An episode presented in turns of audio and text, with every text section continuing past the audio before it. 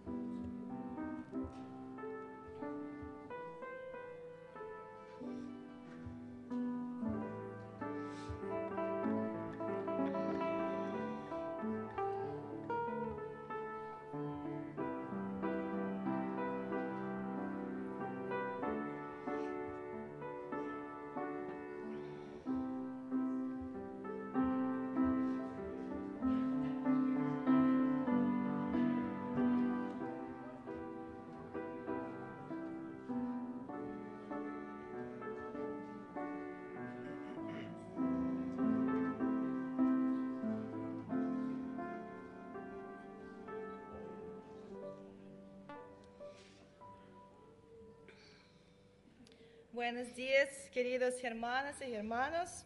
Que la bendición del Señor nuestro Padre y Salvador sea con ustedes. La Biblia nos enseña en el libro de Marcos capítulo 12, versículo 30, a amar al Señor con todo nuestro corazón, alma, mente y fuerzas. Escuchémoslo y celebremos juntos esta mañana. Amén.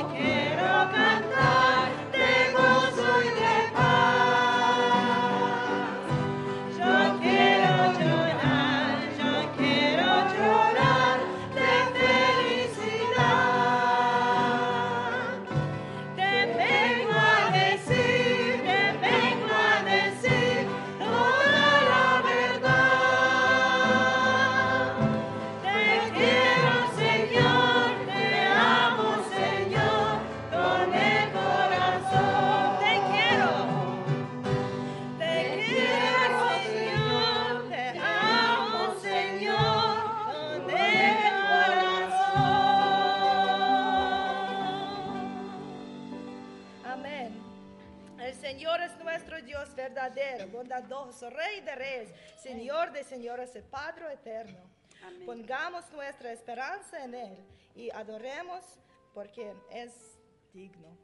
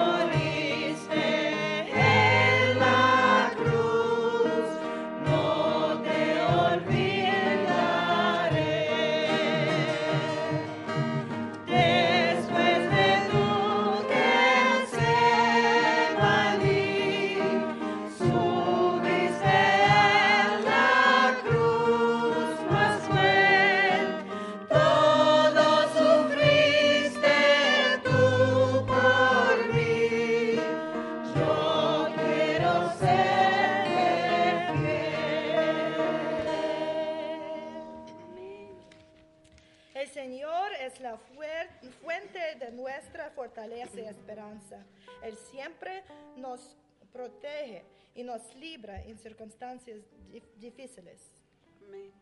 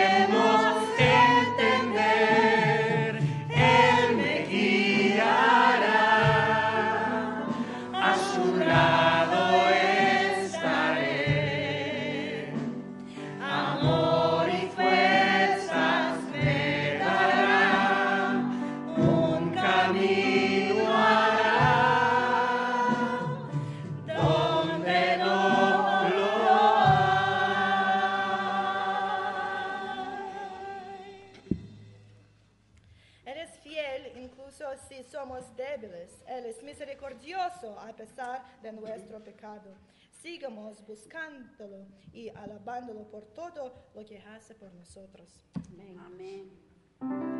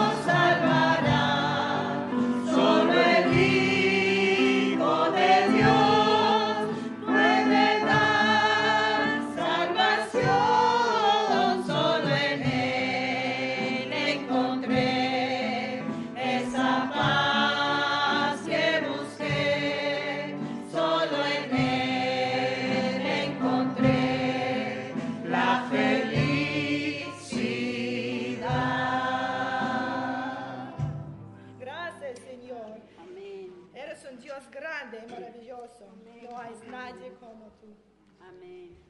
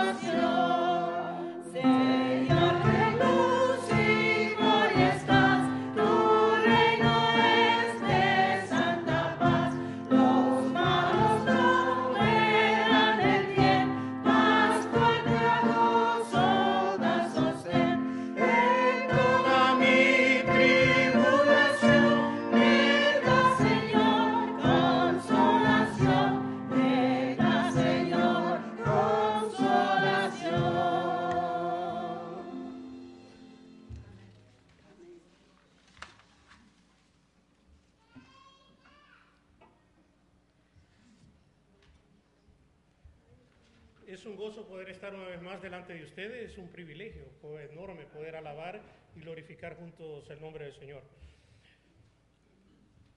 ¿Hay alguien que nos esté visitando por primera vez? Me gustaría saludarle, me gustaría que levantara su mano.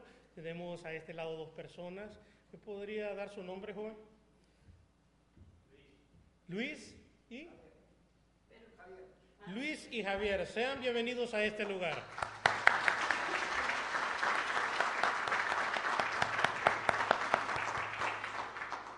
Es de sumo gozo poder estar en este lugar. La verdad que sean todos bienvenidos. Tenemos el tiempo de bienvenida. Pueden saludarse unos a otros, pueden acercarse también a los amigos que esta mañana nos visitan. Pero también quiero decirles algo antes de que lo hagamos.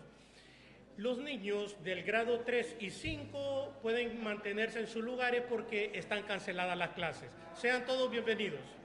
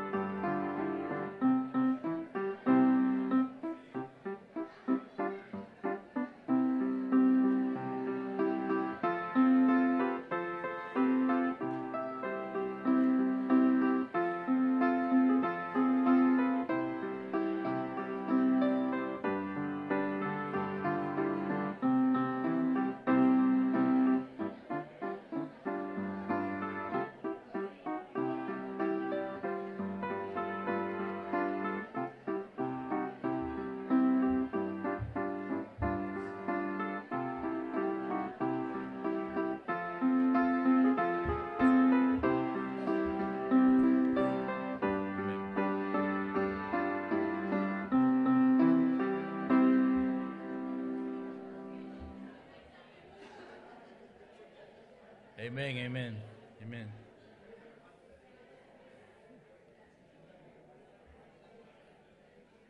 Dios los bendiga a todos. Muy buenos días. Amén.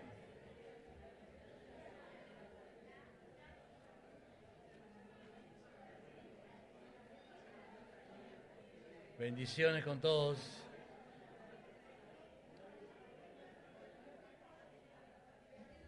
¿Me acompañan a orar esta mañana? Amén.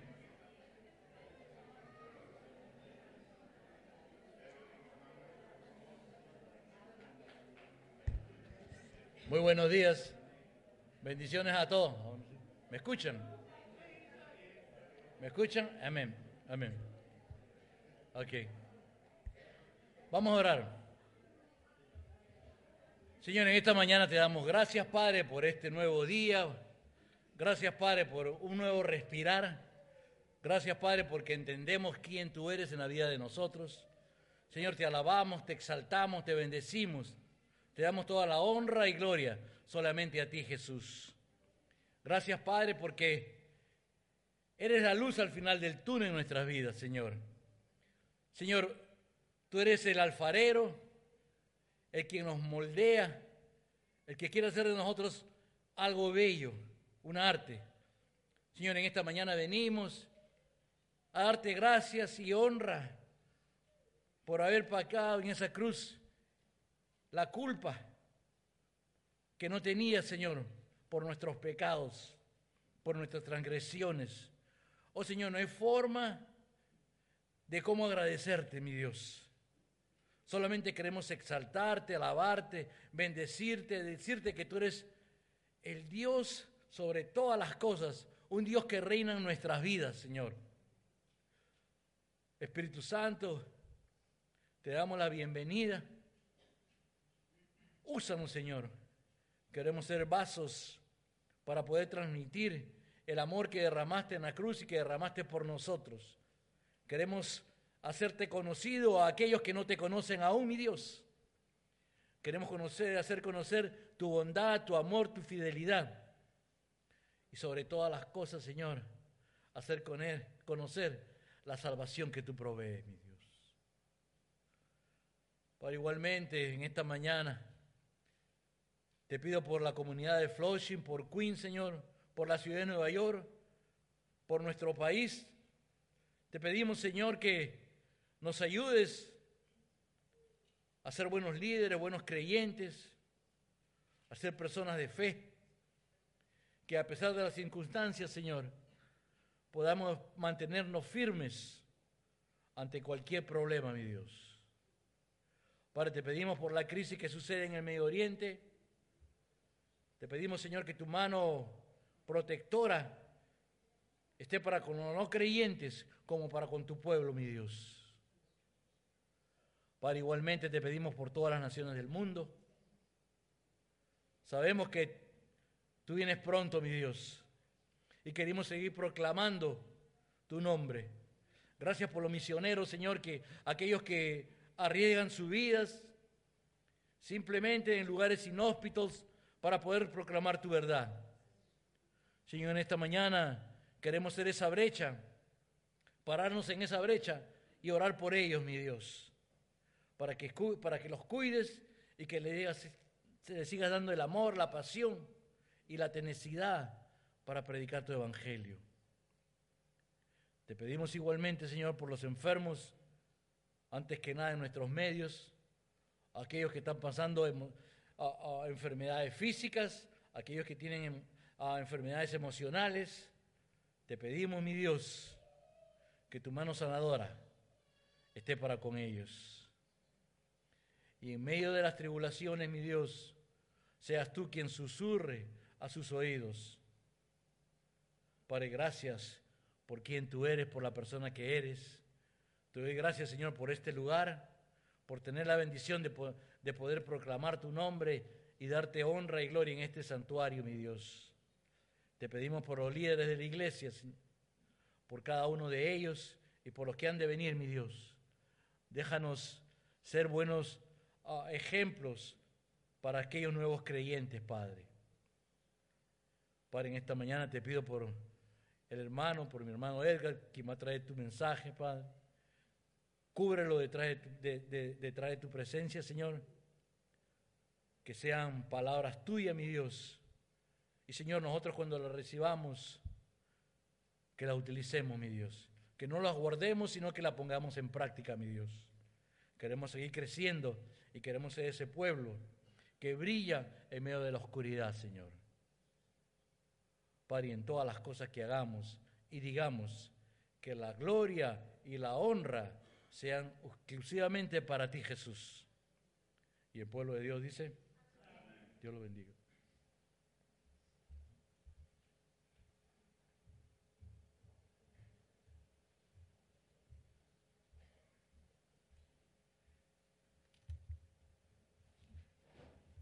Buenos días, hermanos. Que Dios los bendiga. Eh, levantémonos para leer la palabra de Dios. Abramos nuestras Biblias en Isaías capítulo 10, versículo 20 hasta el 27.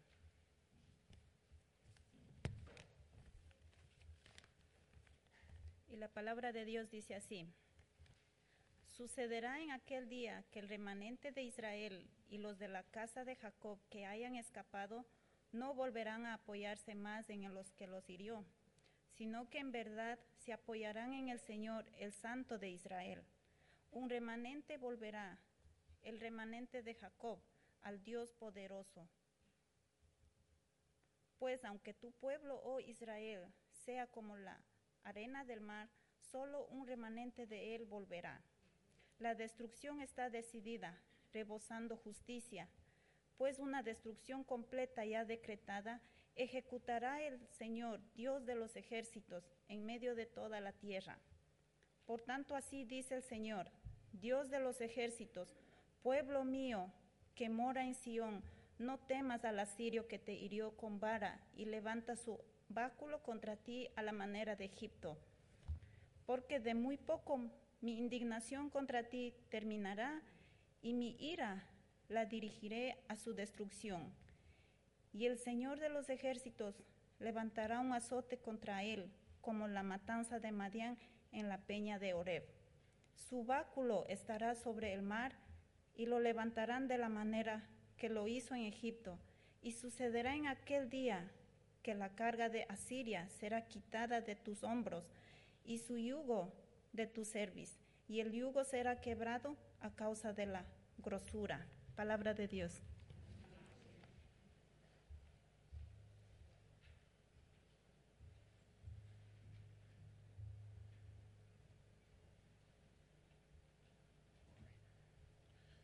Amén. Dios le bendiga a cada uno en el día de hoy. Amén. Eh, siempre que predico desde acá, no sé si pararme en la... Los que han predicado o hablado desde acá saben de lo que estoy hablando. Creo que me voy a quedar así. Muy bien, pues eh, estoy alegre de estar con ustedes en el día de hoy.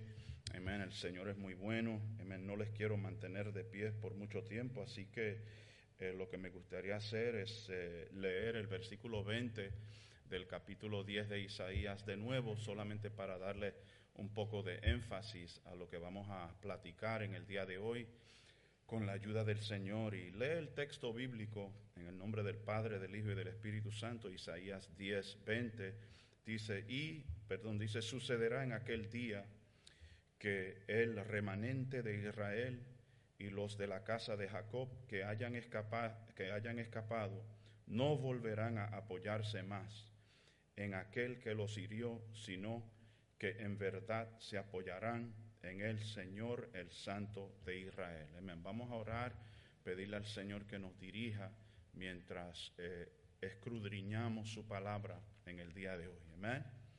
Padre Santo, Padre bueno, Señor, estamos ante tu presencia, Señor, en esta maravillosa mañana, Señor.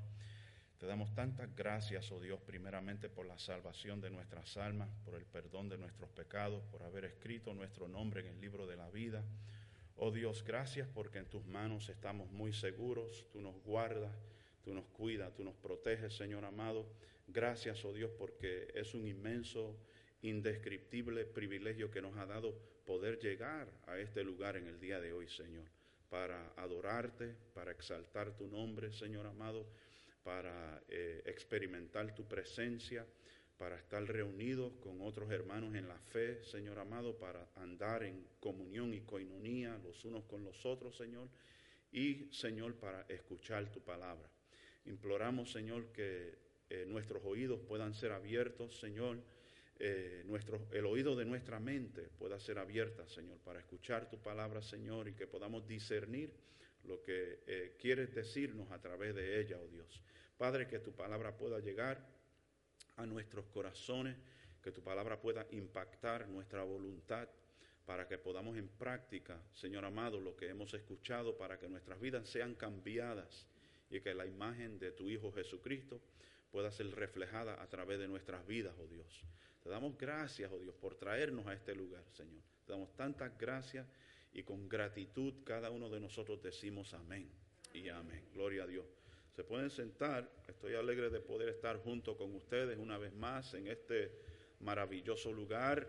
Eh, es la primera vez que, ¿verdad? Creo, me imagino que estamos juntos, tal vez en este lugar, o tal vez se han reunido ustedes anteriormente, pero por lo menos para mí es la primera vez que yo me reúno con ustedes en este lugar. Así que es una bendición.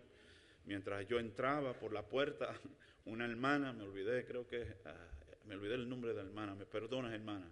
Eh, creo que ese es su nombre, pero no lo, quiere no lo quiero decir para cometer un error. pero una hermana me dijo que siendo que nos hemos portado bien, nos han dado una promoción y nos han permitido utilizar este lugar.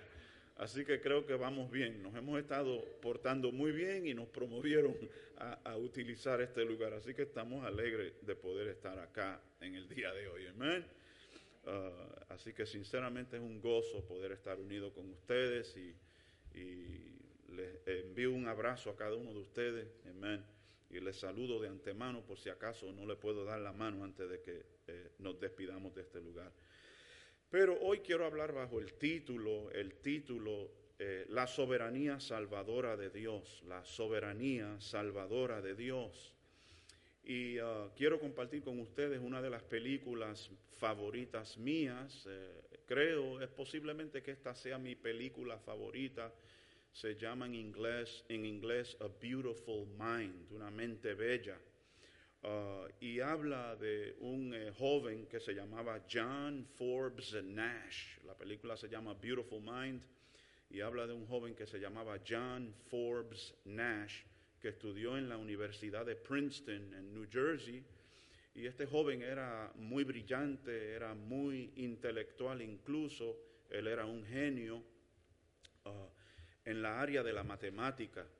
Y uh, este joven, eh, al estudiar en la Universidad de Princeton, aquí en New Jersey, uh, no me acuerdo los años, pero, pero fueron bastantes años atrás, uh, este joven al estudiar en la Universidad de Princeton, New Jersey, pues eh, realmente, eh, repito, era muy brillante, muy brillante.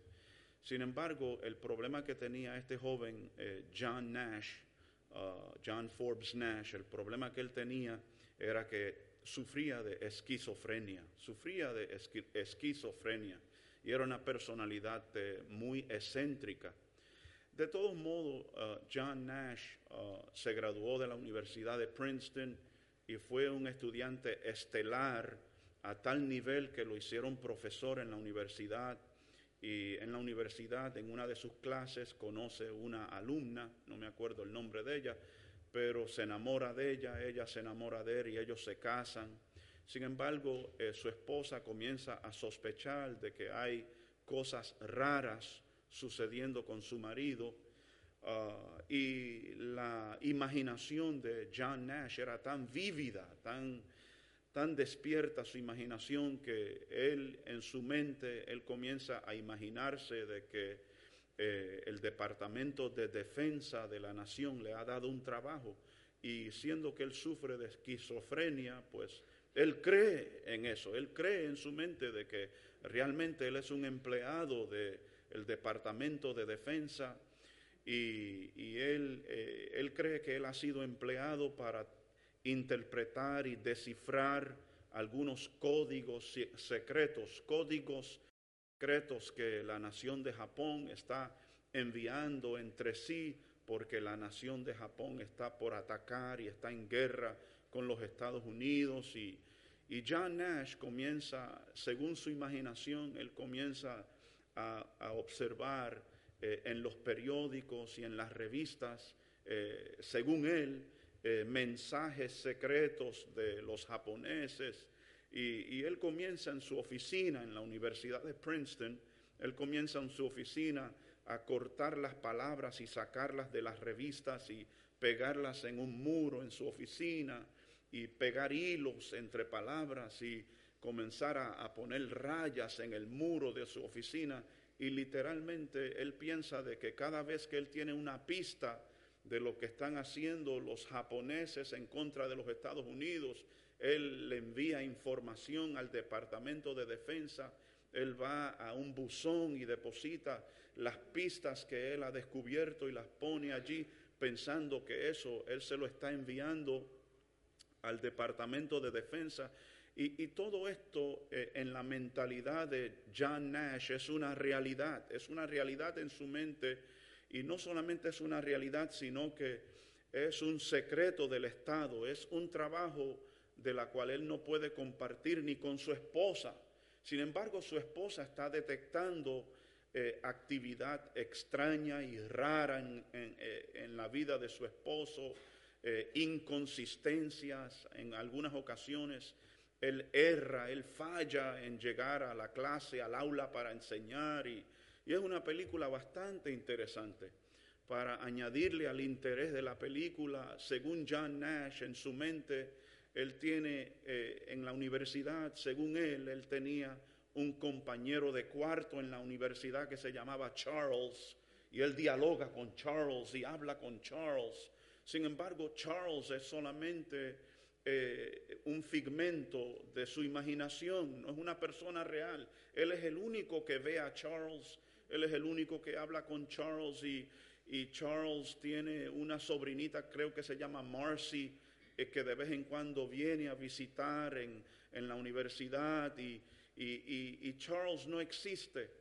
Eh, un día su esposa, la esposa de John Nash, insiste en que ella tenía que saber más a fondo en qué estaba metido su marido, en qué, eh, cuáles eran los secretos. Ella sospechaba algo y ella llega a la universidad para hablar con uno de los mejores amigos de John Nash y ella insiste en entrar en su oficina y, y su amigo le dice, Jan no quiere que nadie entre allí. Eso es un gran secreto para ella. Insiste, ella abre la oficina y ella queda sorprendida con un muro que parece un colaje dentro de su oficina, eh, un colaje de confusión, de desorientación. Y es allí a donde ella se da cuenta que su marido sufre de una enfermedad mental, de que su marido sufre eh, de esquizofrenia, que no está en su juicio cabal, que, que, él, eh, que él tiene problemas mentales.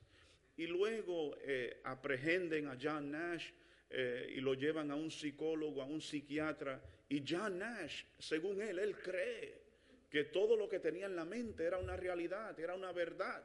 ese mundo para él era un mundo real. Y en una de las escenas de la película, él dice, te lo puedo comprobar. Yo tenía un compañero de cuarto que se llamaba Charles. Y buscan en los archivos de la universidad y se lo muestran y le dicen, nunca ha habido en esta universidad una persona con ese nombre y mucho menos compartiendo el cuarto contigo. Y es ahí a donde John Nash comienza a darse cuenta de que él tiene problemas psicológicos. Para hacerle una historia larga, corta, John Nash ganó el premio Nobel en economía en el 1994 porque realmente era un hombre ilustre. Incluso eh, es una personalidad real. Es interesante que aún hoy, en el día de hoy, eh, utilizan las teorías de John Nash en un tema que se llama el equilibrio y lo enseñan en el Yale University en las clases de Game Theory.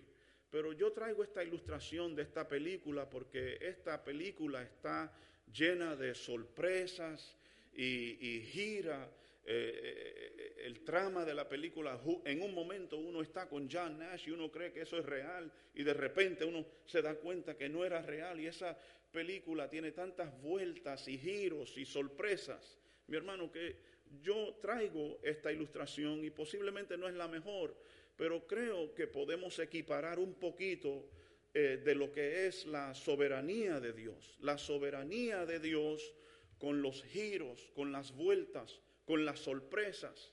Eh, con, eh, con, con el golpe de Estado, en, cierto modo, que da la película, mi hermano.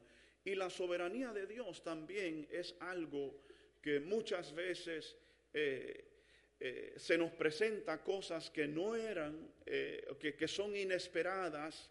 Hay cosas que nosotros pensamos con respecto a lo que Dios está haciendo. Sin embargo, Dios no solamente está trabajando en un lugar, está trabajando en otros lugares.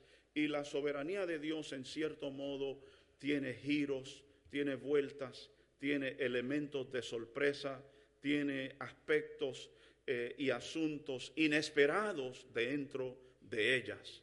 Y creo que nosotros vamos a mirar eso en el capítulo 10 de Isaías, que hay asuntos que suceden en el capítulo 10 de Isaías donde observamos que la soberanía de Dios es tan grande que Dios dispone de las naciones como Él quiere, Dios gobierna eh, sobre la historia de la humanidad, Dios está en un absoluto control, mi hermano, y a veces cosas que parecen tragedias, cosas que parecen dificultades, mi hermano, la mano de Dios está metida allí y Dios está en un absoluto control, mi hermano. Nuestro Dios es soberano y creo que eso es una verdad y una realidad que nosotros observamos en este capítulo 10 del libro de Isaías que nosotros estamos por considerar en el día de hoy. Y solamente para poner un poco de énfasis, para dar un poco de apoyo a la verdad de que nuestro Dios es soberano, me gustaría que ustedes vayan conmigo al capítulo 10 del libro de Daniel, mi hermano, y miremos juntos eh, las palabras de Daniel con respecto a la soberanía de Dios, que nos pueden ayudar un poco a entender lo que es la, soberanía de Dios en Daniel capítulo 2, versículo 21. Daniel capítulo 2, versículo 21, que lee de la siguiente manera, mi hermano. Y siendo que yo tengo una Biblia digital, posiblemente yo esté allí antes que usted, pero escuche, dice Daniel lo siguiente, él dice, Él es quien cambia los tiempos y las edades, quita reyes y pone reyes, da sabiduría a los sabios y conocimiento a los entendidos. Solamente voy a releer la primera parte del texto. Él es quien cambia los tiempos y las edades, quita reyes y pone reyes, mi hermano. Lo, leo completo. Da sabiduría a los sabios y conocimiento a los entendidos. Creo, mi hermano, que esto es un texto eh, clave para poder eh, fijar la verdad bíblica de que Dios es un Dios soberano. Él pone y Él quita reyes, nuestro Dios está en control de la historia de la humanidad, mi hermano. Dios es soberano. Si nosotros vamos a Proverbios capítulo 21, es otro texto que creo que también nos ayuda a entender la realidad de la, de la soberanía de Dios. Hoy estamos hablando bajo el título La soberana salvación de Dios, la soberanía salvadora de Dios. Y vamos a observar cómo esa soberanía opera y trabaja hacia la salvación de la iglesia, mi hermano. Proverbios 21, mi hermano, versículo 1 dice lo siguiente, Proverbios 21, versículo 1 dice lo siguiente, dice, como canales de agua es el corazón del rey en la mano del Señor. Él lo dirige donde le place. Lo voy a releer, mi hermano. Dice, como canales de agua es el corazón del rey en la mano del Señor. Él lo dirige donde le place. Por tanto, mi hermano, el corazón del rey, mi hermano, el corazón del rey está en la mano del Señor. Yo repito, yo reitero de que nuestro Dios es soberano, que Él está en un absoluto control. Y aunque el ser humano, aunque el gobernante no esté al tanto de la soberanía de Dios, eso no indica de que Dios no esté en control. El hecho de que un gobernante eh, le entre ideas a su mente y deseos a su corazón y que haga ciertas decisiones, aunque esas decisiones eh, no siempre sean y muchas veces no son consistentes con la palabra de Dios, eso no indica de que Dios no esté en control. Es muy importante que usted y yo como seguidores de Jesucristo, como integrantes al cuerpo de Jesucristo, como un nacido de nuevo, como alguien que, que, pertenece al cuerpo de Cristo, que nunca nos olvidemos de que Dios está en control de todas las cosas, mis hermanos. Que nuestro Dios es soberano hagan los gobernantes lo que quieran hacer, gire el mundo de la manera que el mundo quiera girar, eh, se levanten los pleitos, las guerras, las contiendas, no importa lo que esté sucediendo dentro del mundo, mi hermano, nuestro Dios está en control, aunque haya incertidumbre con respecto al futuro, eso no quiere decir que nuestro Dios no esté en control. Este primer punto que quiero traer, mi hermano, es que Dios puede usar aún nuestras tragedias para transformar nuestras vidas, mis hermanos. Dios puede utilizar nuestras tragedias. En este primer punto que quiero intentar desarrollar en el día de hoy es que Dios puede utilizar aún nuestras tragedias, mis hermanos, para transformar nuestras vidas, mis hermanos. Dios es soberano. Yo voy a ligar la idea de la soberanía de Dios con las dificultades que entran en nuestras vidas, mis hermanos. Usted y yo debemos entender, mi hermano, de que aunque eh, suceda ciertas circunstancias en nuestras vidas, mi hermano, aunque ocurran ciertas circunstancias en nuestra vida que parece que están fuera de nuestro control, incluso muchas veces en nuestra vida nos ocurre cosas que están muy fuera de nuestra habilidad y de nuestro alcance para controlar y para poner en orden, eso no indica que Dios no sea soberano y que Dios no esté en control aún de nuestra vida personal, mi hermano.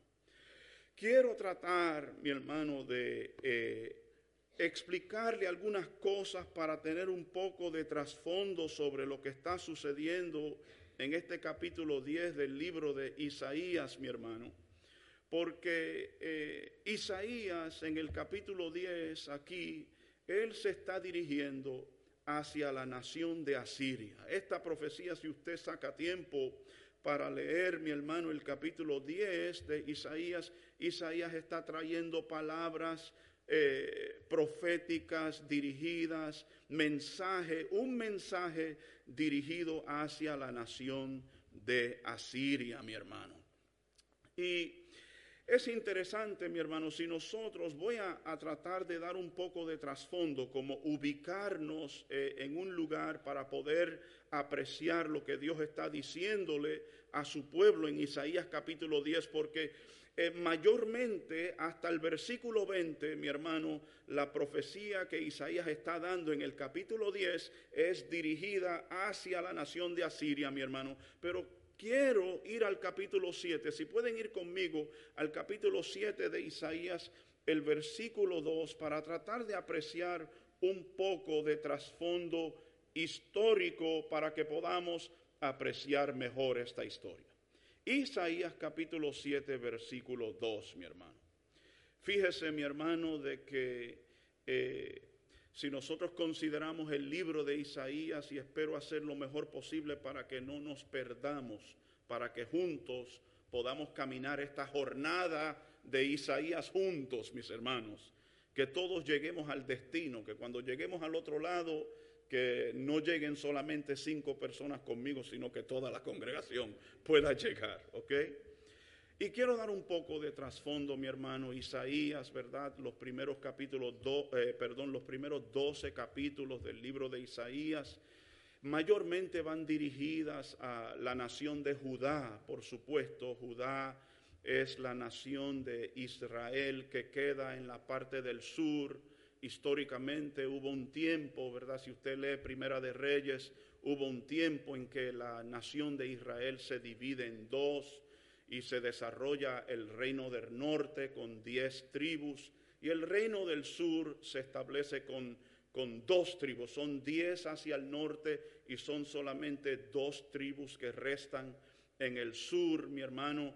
Y esa nación del sur, esas dos tribus que quedaron, que eran Judá y Benjamín, esas dos tribus que quedaron, son las tribus, son la nación pequeña a la cual Isaías le está trayendo profecía, mayormente en los primeros doce capítulos de Isaías. Repito, en los primeros doce capítulos de Isaías, de una manera sencilla y sucinta, en los primeros doce capítulos de Isaías, Isaías mayormente le está profetizando al reino del sur.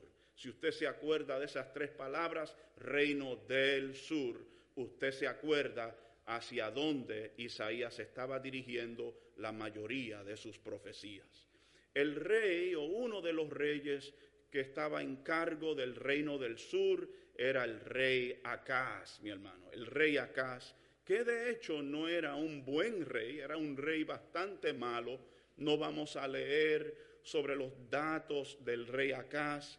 Le doy un dato para que usted pueda entender. El rey Acaz aún sacrificó uno de sus propios hijos y lo pasó por el fuego, mi hermano. Estas cosas se practicaban en aquel entonces 700 años antes de Cristo.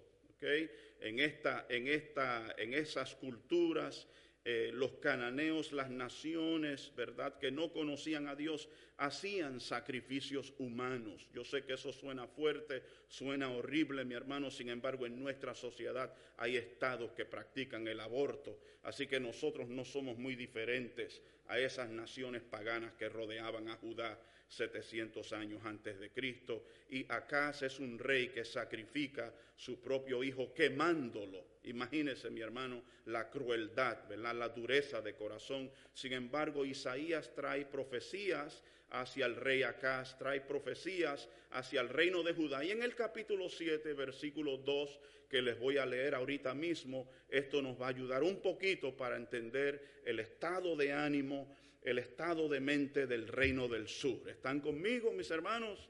Pueden decir amén para que yo me sienta bien. Amén. Ok, muy bien.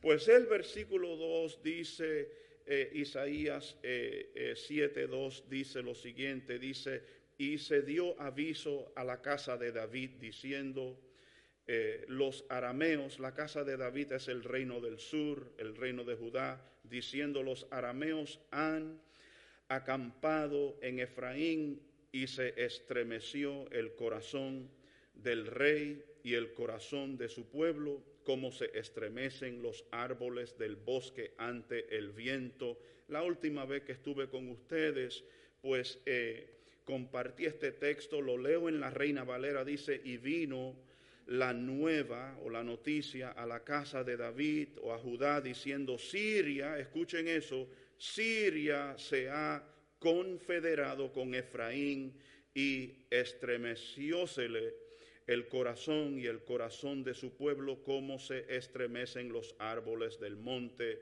a causa del viento. Así que, ¿qué era lo que estaba sucediendo? Habían dos naciones enemigas a Judá, una era Siria y otra era Efraín. Efraín sencillamente era el reino del norte.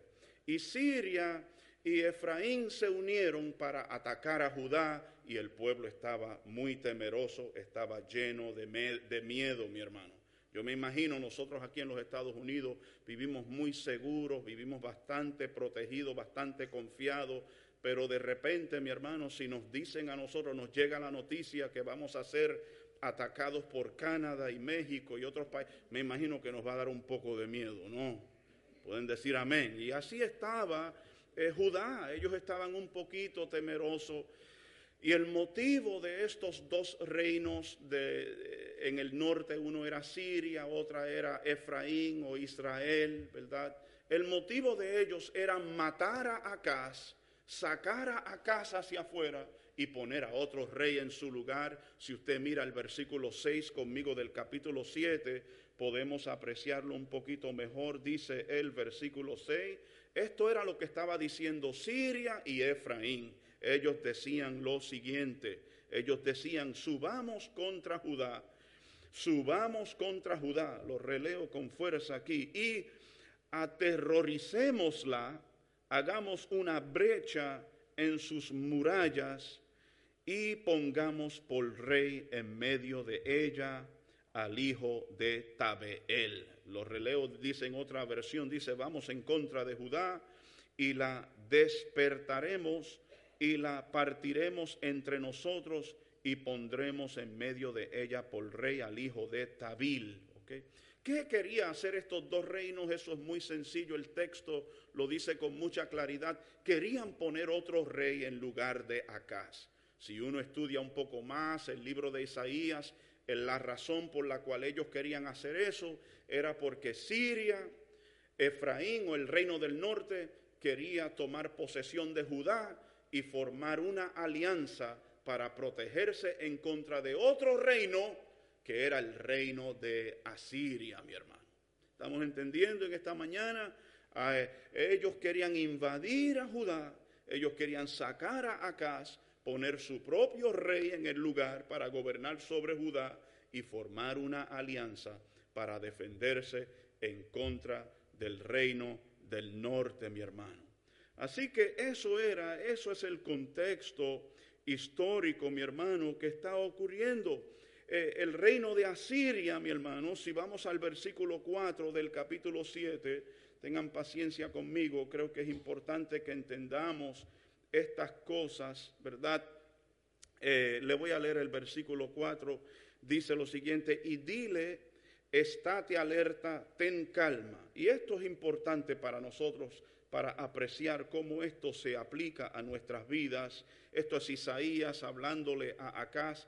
Él le dice, y dile, estate alerta y ten calma, no temas ni desmaye tu corazón ante estos dos cabos de tizones humeantes a causa de la ira encendida de Resim y Aram y eh, de Aram y del hijo de Remalías. En otras palabras, Isaías le estaba trayendo palabra profética a eh, Acaz, mi hermano. Sin embargo, Dios estaba en control, trayéndole palabra de aliento a Acaz, diciéndole que no tuviera temor. Si uno sigue leyendo el pasaje bíblico, mi hermano, uno se da cuenta cómo es que Dios, mi hermano, está eh, protegiendo, tiene un propósito, mi hermano, con la nación de Judá y mi hermano Dios está en control aún de esta tragedia que estaba por suceder dentro de la, eh, eh, el reino de Judá, mi hermano. Porque nuestro Dios está en absoluta en absoluto control, Él nunca pierde el control, Él gobierna, Él dispone de las naciones como Él quiera, mi hermano. Dios es el que usa las naciones, las naciones están en las manos de Dios y Dios hace lo que Él desea, mi hermano, lo que Él quería hacer, mi hermano. Y es acá donde quiero entonces brincar al capítulo 10 de Isaías, mis hermanos, para seguir entendiendo qué era lo que Dios estaba haciendo, qué era lo que Dios estaba eh, coordinando eh, cuál era el plan mayor de Dios en cuanto a todas estas circunstancias que le estaban ocurriendo al reino de Judá, mi hermano.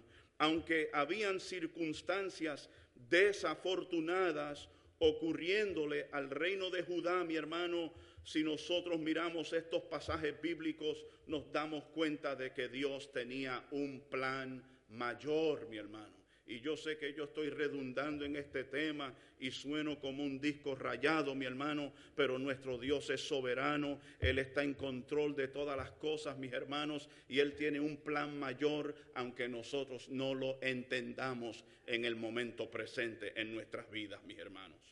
Aunque nosotros no tengamos la comprensión, la capacidad de entender por qué las cosas están sucediendo, nosotros aquí estamos mirando la historia de Judá, mi hermano. Estamos mirando, mi hermano, la manera en que Isaías es usado como un profeta para traerle mensajes al reino de Judá, mi hermano, sobre tragedias que iban a ocurrir en el futuro, sobre dificultades que iban a ocurrir en el futuro, mi hermano. Pero aunque esas tragedias venían de camino, aunque esas dificultades venían de camino, mi hermano, Dios tenía un plan mayor, mi hermano.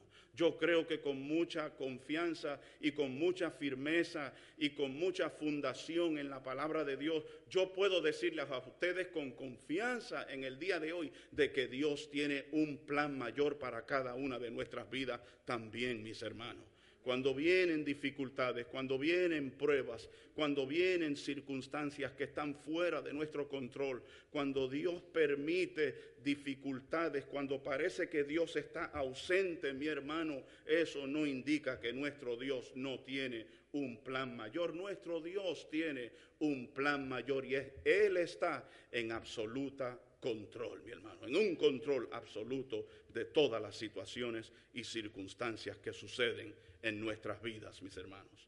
Y miremos, mi hermano, en el capítulo 10 de Isaías, versículo 15, capítulo 10 de Isaías, versículo 15, mi hermano, que dice lo siguiente, eh, y nos sigue demostrando a nosotros, mis hermanos, la manera en que nuestro Dios es absolutamente soberano. Dice lo siguiente, dice, ha de enaltecerse y mírenlo conmigo, por favor, en sus Biblias. Dice, ha de enaltecerse el hacha sobre el que corta con ella.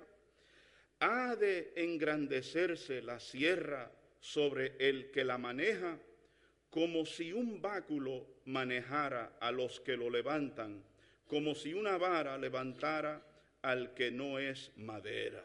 Lo releo, dice, gloriase, gloriar, gloriarase el hacha contra el que con ella corta, cortase, ensoberbecerá la sierra contra el que la mueve, como si el bordón se levantase contra los que lo levantan, como si se levantase la vara. No es leño, no es leño, es la pregunta.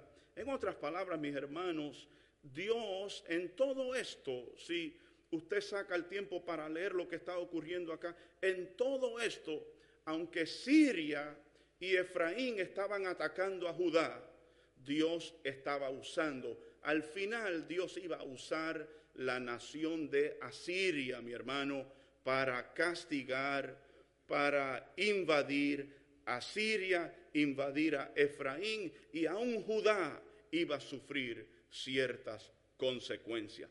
En otras palabras, Dios estaba usando la nación de Asiria como, un como una herramienta. Seguramente ustedes han usado herramientas en su vida. Si usted es cocinera en su casa, en su hogar, usted utiliza la herramienta de la olla, ¿cierto? Usted utiliza la herramienta de la cuchara y usted comienza a mover la comida en la olla, ¿verdad? Y usted comienza a utilizar la herramienta de la estufa.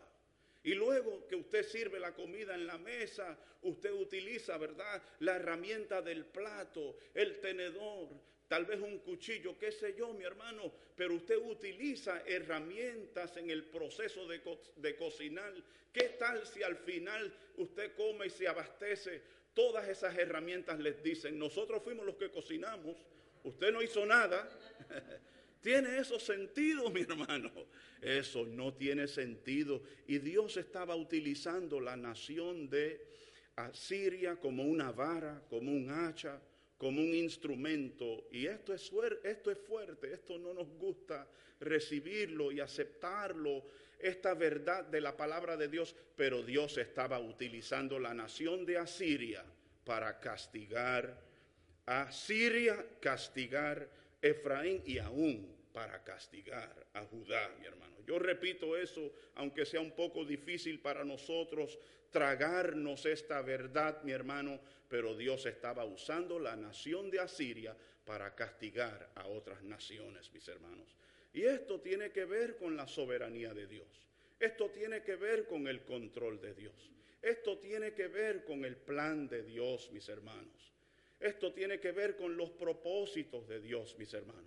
De que Dios, yo lo siento, mi hermano, yo no sé si usted lo crea o no lo crea, el Señor aún es capaz de disciplinar nuestras vidas, mis hermanos. Aunque nosotros no nos guste esta verdad y esta noción y esta enseñanza, Nos encantaría que Dios acomodara nuestra vida y que rodeara nuestra vida con almohadas de algodón, mi hermano, pero yo quiero decirle algo, hay lecciones que usted y yo no aprendemos, al menos que el Señor con su soberanía nos discipline, mi hermano.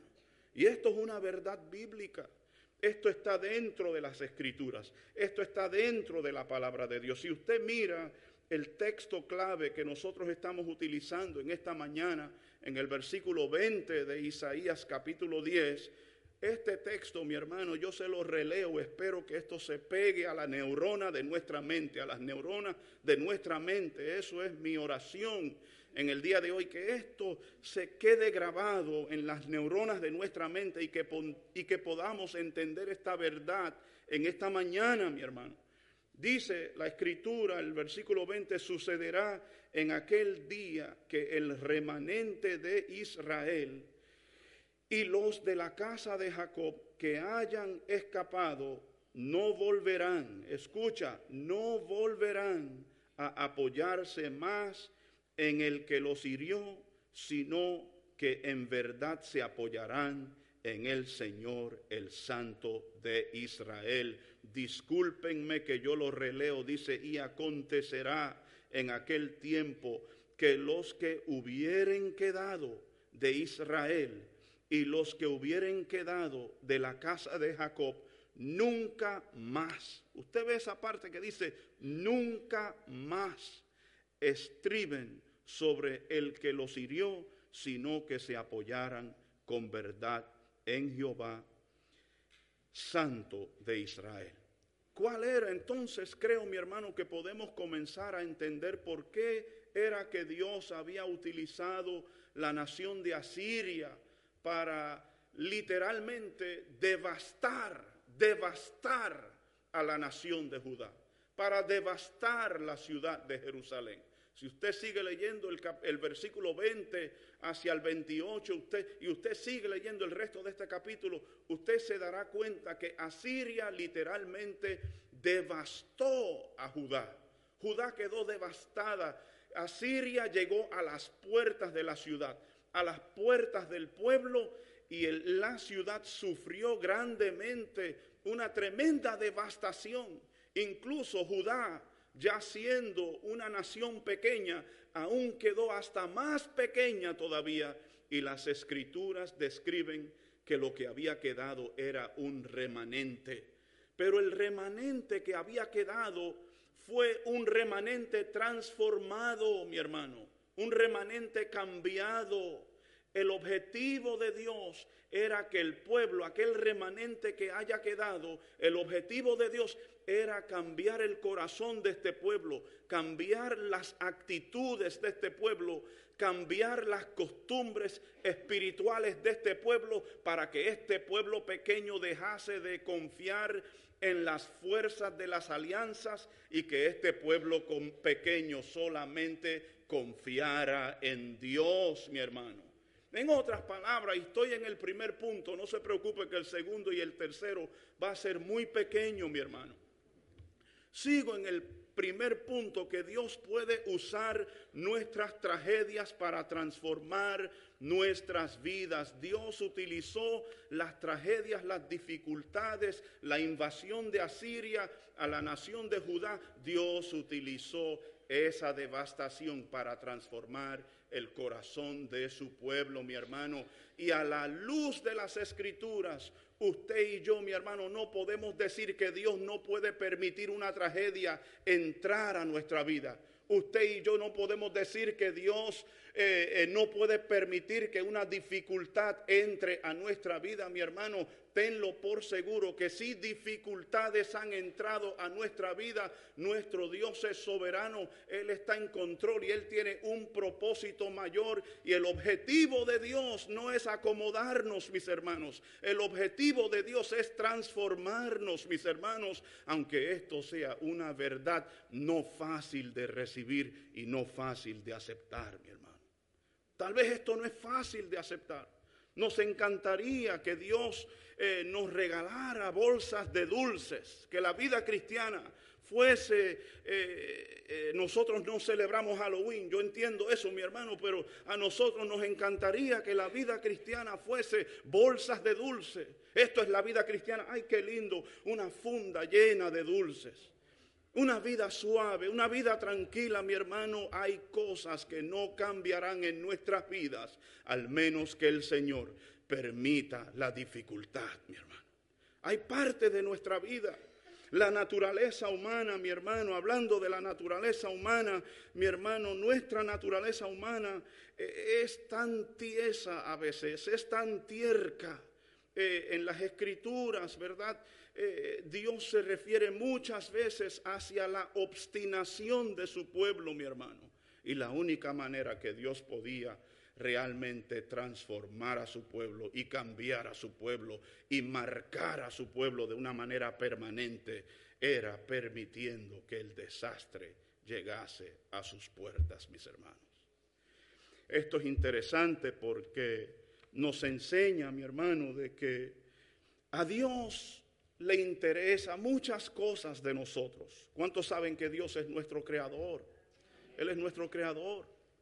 A Él le interesa muchas cosas de nosotros. Usted sabe algo, Dios está interesado en su cuerpo. Su cuerpo es importante para Dios. Él puede sanar su cuerpo si usted tiene fe en Él. Eh, la sanidad eh, divina no está fuera del alcance de las capacidades de Dios para sanar nuestro cuerpo. Su cuerpo es importante para Dios. Su intelecto es importante para Dios. Es el Señor que te puso e, esas neuronas en la mente, te dio la capacidad de pensar, la capacidad de desarrollar las facultades intelectuales. Eso te lo ha dado Dios. El hecho de que usted es una persona analítica, que puede percibir muchas cosas, eso, esos dones y esas capacidades te, la, te las ha dado el Señor, mi hermano. Sin embargo, aunque mi cuerpo sea importante para Dios, aunque mi intelecto sea importante para Dios, lo más importante para Dios de mi vida es mi corazón. Lo más importante para Dios no es su cuerpo. Lo más importante para Dios no es su intelecto. Lo más importante para Dios, mi hermano, no es su estado económico en, esta, en este país. Lo más importante para Dios, el objetivo de transformación de Dios es nuestro corazón, mi hermano. Es nuestro corazón. El objetivo de Dios es transformar, marcar, eh, cambiar nuestros corazones, cambiar eh, nuestros hábitos espirituales para que nuestra confianza esté absolutamente puesta en el Señor, mi hermano. Este mensaje en esta mañana se llama la soberanía salvadora de Dios, la soberanía salvadora de Dios. Y creo que al estudiar las escrituras podemos aprender de que Dios dirige toda su soberanía, toda la soberanía que Dios tiene él la dirige hacia el corazón del hombre para transformarle y para cambiarle, mi hermano. Dios, mi hermano, está utilizando su soberanía y, dirige su soberanía gobernando y controlando situaciones y circunstancias en, en nuestra vida para llegar acá, al centro de nuestros corazones.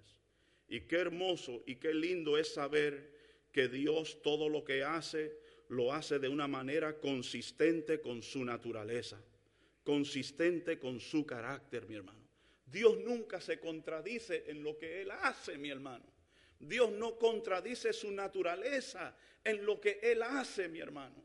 Por tanto, si llega una tragedia y una dificultad a nuestra vida, yo puedo saber que Dios tiene mi bien en mente, mi hermano.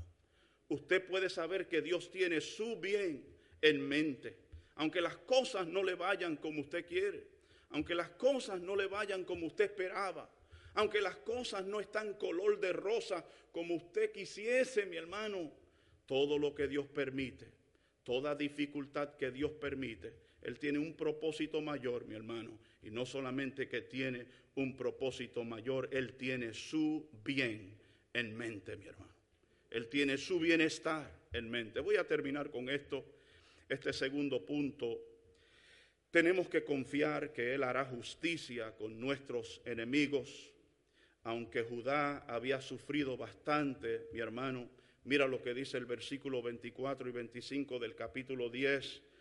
Podemos observar de que aunque ellos habían sufrido injusticias, invasiones, maltrato, saqueo por la nación de Asiria, Dios iba a hacer justicia como quiera.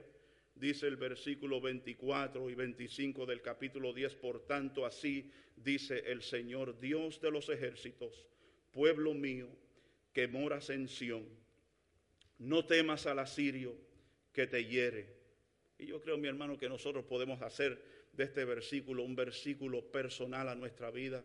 Yo no sé quién es, qué representase el asirio para usted, pero mira lo que Isaías le dice al pueblo Dios hablando a través de él. Dice, no temas al asirio que te hiere con vara y levanta su báculo contra ti a la manera de Egipto, dice el versículo 25, porque dentro de muy poco mi indignación contra ti terminará y mi ira la dirigiré a su destrucción.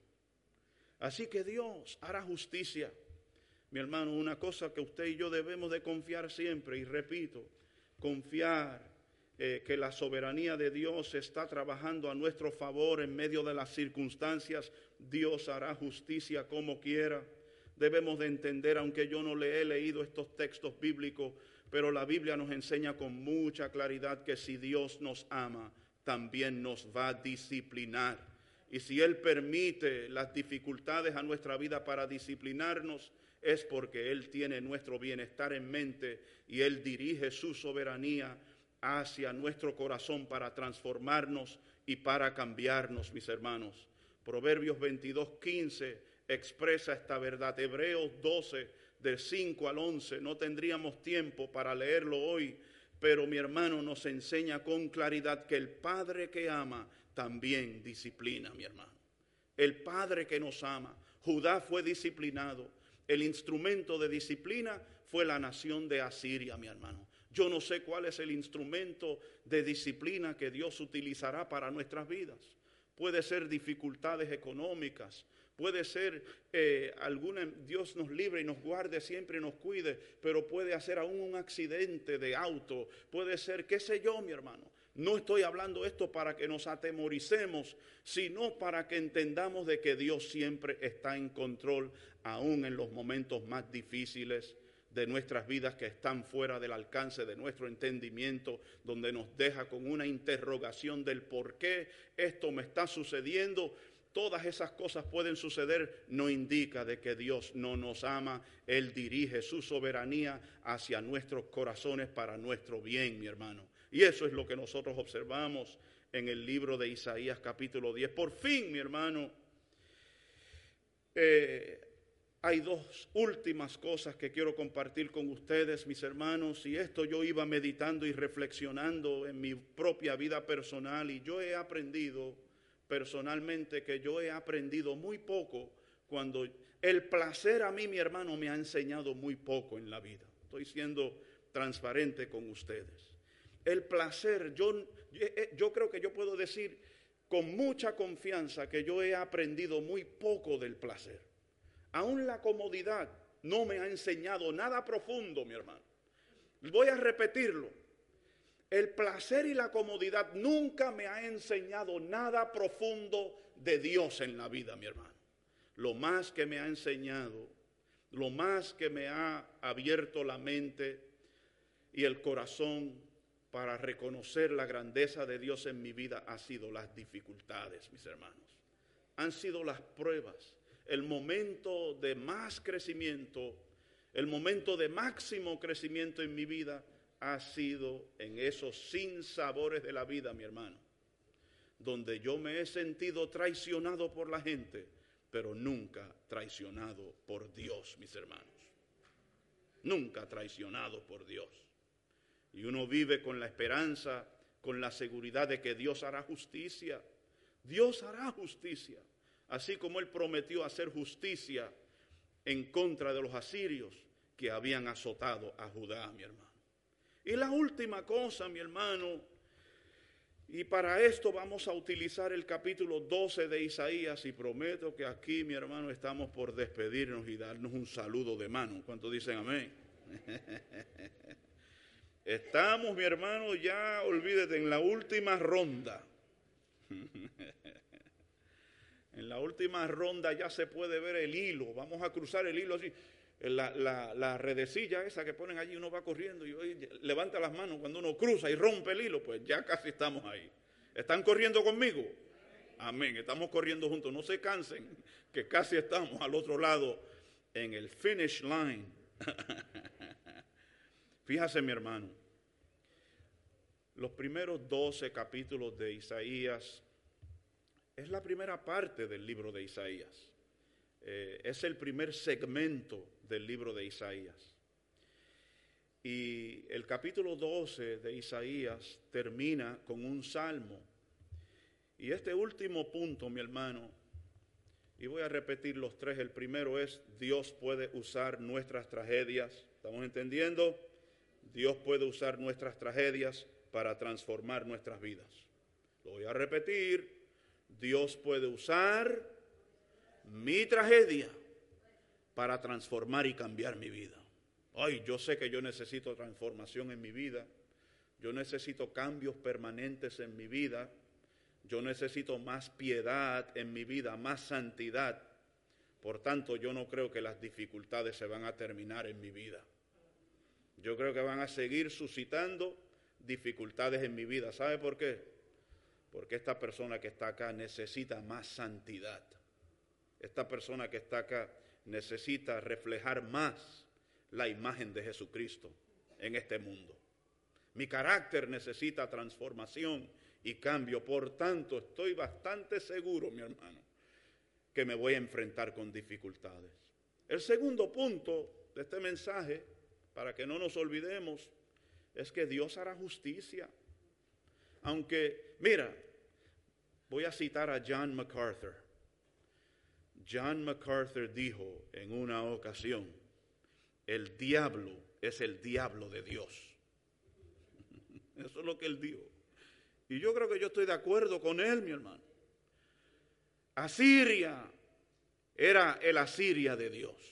¿Me están entendiendo? Asiria era instrumento de castigo, pero Dios es soberano. Eso es lo que dice John MacArthur, el diablo es el diablo de Dios. Y estoy de acuerdo con él. Yo creo que podemos estar de acuerdo con él. Pero en este último punto, para que podamos llevarnos este sermón en el bolsillo de nuestra mente, el día de consuelo llegará. Mi hermano, su día de consuelo llegará. Su día de sosiego, su día de refrigerio, el bálsamo del cielo llegará. Nuestras dificultades, por más difíciles que sean, y nunca se van con suficiente rapidez. Uno quise, ay Señor, sácame de este fuego ahorita mismo. En este instante, sácame de esta dificultad, de este fuego, Señor. Sácame de aquí. A uno le encantaría que pasaran de volada por nuestra vida.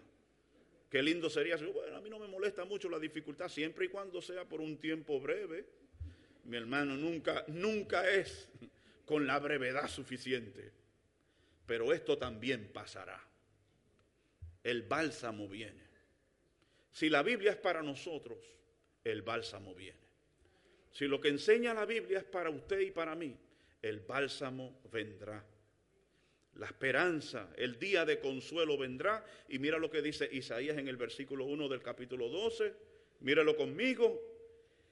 Isaías dice, y en aquel día, él no dice hoy, él dice en aquel día, él está hablando a Judá, él no está diciendo hoy, él está diciendo en aquel día, cuando el bálsamo llegue, cuando el refrigerio llegue, cuando el sosiego llegue, cuando la esperanza, en vez de los asirios tocar su puerta, la esperanza ha llegado a tocar su puerta, mi hermano. En aquel día usted y yo diremos, doy gracias, oh Señor, porque aunque estabas airado conmigo, se ha apartado tu ira y me has consolado. ¿Cuántos creen que la esperanza viene? La esperanza viene, es la promesa de Dios en su palabra. La esperanza viene. Y esto me hacía pensar, mi hermano, como un ejercicio espiritual tal vez, como un ejercicio devocional tal vez.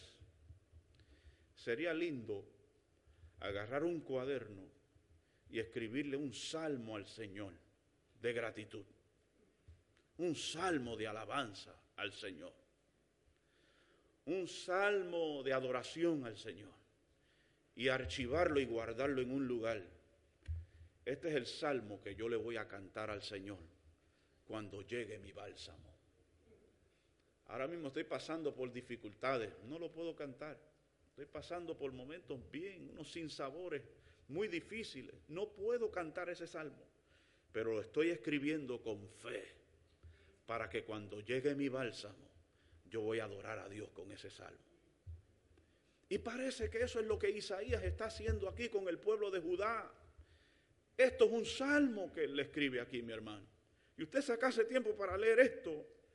Isaías en pocas palabras está diciendo, mi hermano, y yo lo digo rápidamente, que Dios tiene el control de la historia. La historia está en las manos de Dios, mi hermano.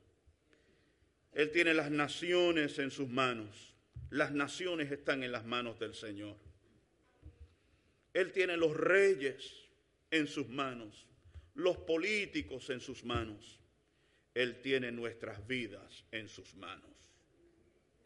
Él tiene nuestro futuro en sus manos. Posiblemente este es el salmo que yo voy a cantar. Él tiene el futuro en sus manos. Él tiene nuestro bien y nuestra salvación en mente. Él es nuestro bondadoso Salvador, mi hermano. El Señor es nuestro bondadoso Salvador. El versículo 6 del capítulo 12 de Isaías.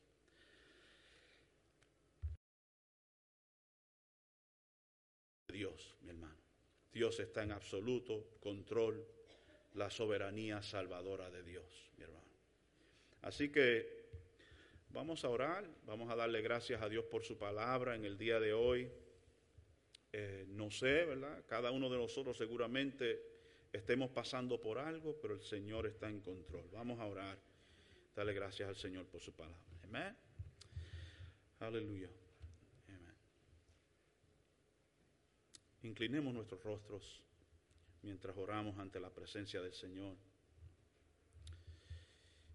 Padre Santo, Padre bueno, Señor, seguimos ante tu presencia, ante tu palabra en esta mañana, Señor. Tú nos has hablado, nos has demostrado que tú eres soberano sobre nuestras circunstancias, Señor. Padre, que lo más importante es el cambio de nuestros corazones, Señor.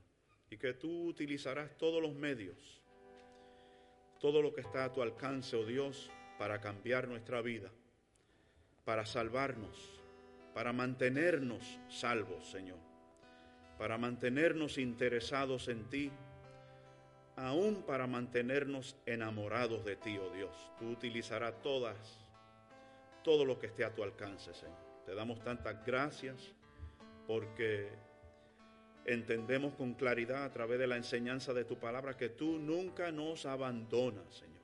Que tú estás con nosotros en el momento, en el fuego de la prueba y que no te has apartado de nosotros, Señor.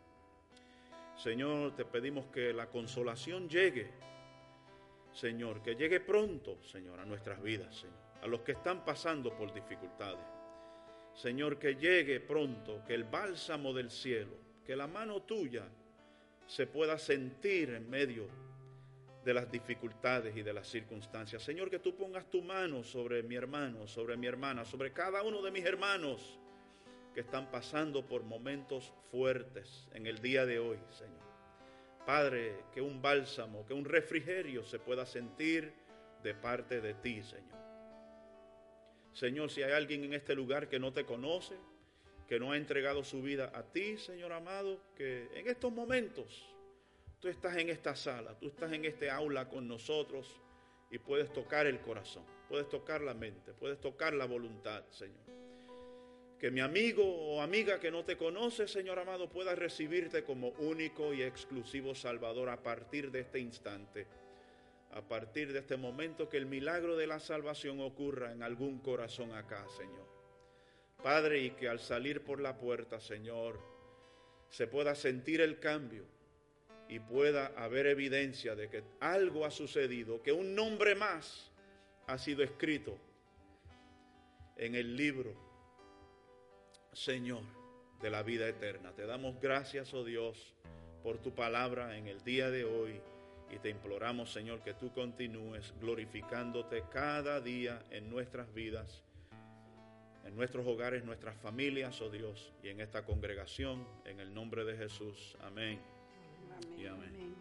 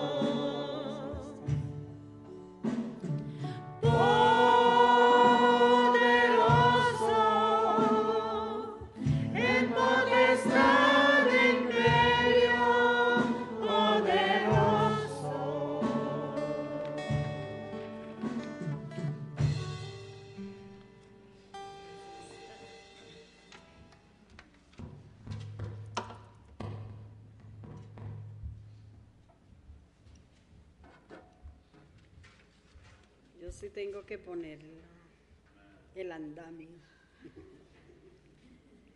Buenos días, hermanos.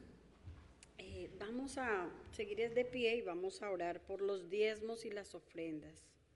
Recordemos que en Primera de Tesalonicenses 5:18 dice, Dad gracias en todo porque esta es la voluntad de Dios para con vosotros en Cristo Jesús. Amén. Oremos. Dios y Padre que estás en los cielos y estás aquí, alabamos y bendecimos tu nombre. Te damos gracias, Señor, por tener esta oportunidad de seguir alabándote, Padre. Y en este momento, más aún, por toda esa provisión que tú has dado a cada uno de nosotros, Señor por esta semana en que hemos podido algunos trabajar y gracias por aquellos que no han podido, pero que sabemos que tú les tienes algo especial, Padre Celestial, y van a poder un día eh, dar su diezmo y su ofrenda, Señor.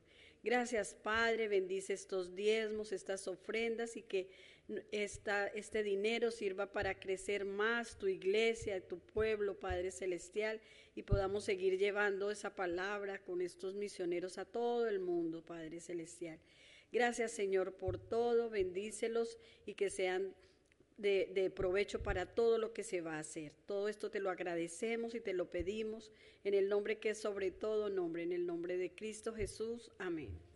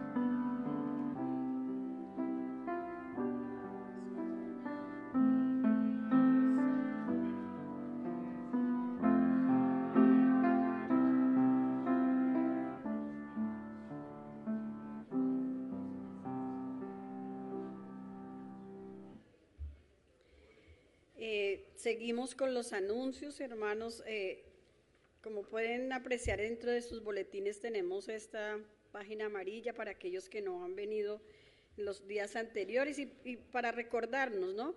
Que tenemos la conferencia de misiones y cena internacional. El viernes 27, sábado 28 y domingo 29 de octubre. El viernes 27 los esperamos a las siete y media el sábado, que es la cena, es a las de 6 a 8, y el domingo venir regularmente al, servicio, ¿verdad? A las 9 de la mañana. Eh, para que sigan informados al respecto, mire, aquí en la parte de abajo sería bueno aquellos que no, han pasado este papelito, pueden dejarlo en el plato y acá colocar su nombre y en, las, en una parte, la segunda parte dice, me gustaría asistir a la cena internacional el sábado número de personas, como algunos ya no lo han hecho, pero dice también puedo ayudar con la limpieza después de la cena o puedo traer un plato, que eso también lo hemos, eh, ya, ya tenemos algunos que nos han confirmado, pero es para que por favor eh, tengan en cuenta eso. También eh, tener en cuenta que eso se va a hacer, esa cena va a ser en el tercer piso, con las tres congregaciones. Y esta eh, rosadita, algunos ya me la han pasado, otros han quedado pendientes, para que por favor, por, por país, nos ayuden a que podamos este, este sábado tener cada plato de cada país. Eso es lo que tenemos hasta ahora y les agradecemos. No sé si habrá otro anuncio, ¿no? Ya, ya está todo y los esperamos hoy en el café, por favor, no se me vayan al fellowship, se me pueden ir por la escalera que es más rápido que el elevador.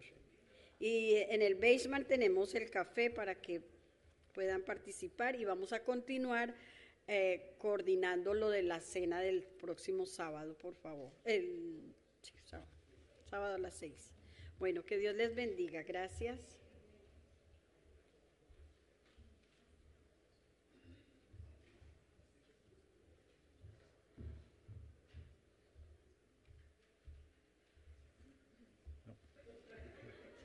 Too tall. Do you like worshiping in this room? It's nice.